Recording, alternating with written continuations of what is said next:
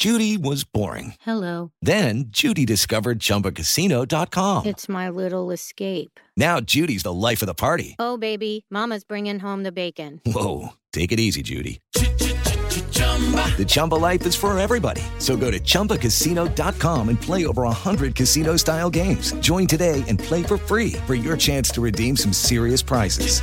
chumba ChumbaCasino.com. No purchase necessary. Void where prohibited by law. 18 plus terms and conditions apply. See website for details. Siete en punto, panorama informativo 88.9, información que sirve.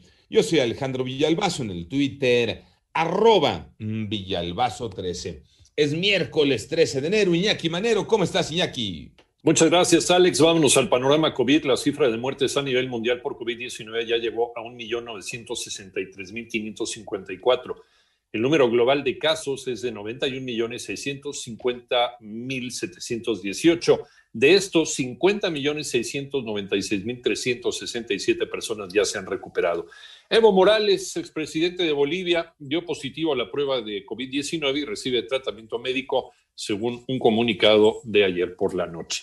El panorama de la pandemia en México, Moni Barrera.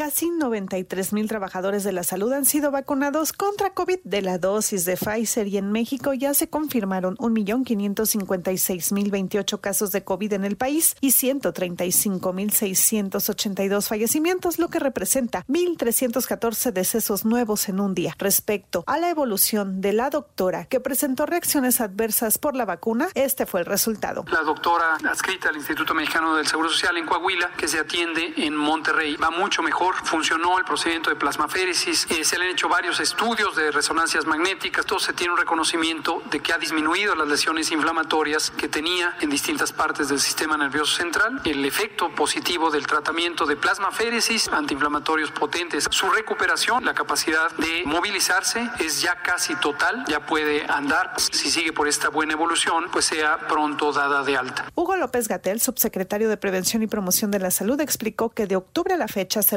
redujeron considerablemente los contagios de influenza. Prácticamente no hay influenza. Hemos tenido una vigilancia que convencionalmente para finales de diciembre registra más de 50 mil casos. Hemos tenido dos o tres. Son registros puntuales que ha habido de influenza. En 88.9 Noticias, Mónica Barrera. Recuerda que puedes consultar más acerca de este y otros temas de tu interés. Por favor, visita nuestra página 889noticias.mx. En el panorama nacional, Cuatro mujeres, una de ellas menor de edad, y un hombre fueron asesinados anoche por un comando armado que irrumpió en su vivienda. Esto es en Irapuato, Guanajuato. El gobierno de Colima adeuda alrededor de 500 millones de pesos al Instituto de Pensiones del Estado, denunció la diputada local morenista Claudia Gabriela Aguirre Luna. Y pese a la orden del presidente de México de cancelar las contrataciones por outsourcing, su oficina particular se alista para contratar mañana jueves el servicio de limpieza de Palacio Nacional mediante este esquema. Legisladores piden al gobierno federal que no entregue recursos al hermano del presidente, Iván Menchaca. Legisladores del PAN y PRD del Congreso de la Unión se manifestaron en contra de la renovación del estadio de béisbol de las Guacamayas de Palenque. La senadora panista Kenia López Rabadam anunció que presentará un punto de acuerdo de urgente resolución para que los recursos destinados a dicho proyecto se reasignen a servicios de salud que atienden a pacientes con COVID-19. Asimismo, la diputada del PRD, Verónica Juárez, exigió al gobierno federal cancelar el contrato por 89 millones de pesos del erario público para la renovación del estadio y se reasigne este recurso público para la adquisición y aplicación de vacunas contra el COVID-19. Por su parte, el PRI nacional lamentó que ese recurso podría salvar vidas, pero estas no son las prioridades del partido de Morena, ya que dijo se han olvidado del campo, los trabajadores de la educación, las mujeres y del sector salud. 889 Noticias, Ivonne Menchaca Sarmiento.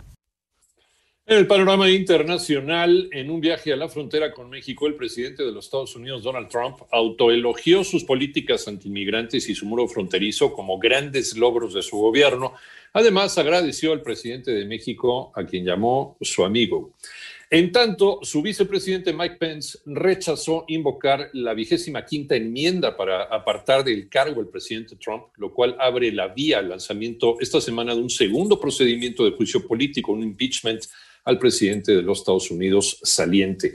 Y la Corte Suprema de los Estados Unidos también denegó esta madrugada la última apelación de los abogados de Lisa Montgomery, de 52 años, que finalmente fue ejecutada con la inyección letal en Indiana. Se trata de la primera mujer ejecutada en casi 70 años.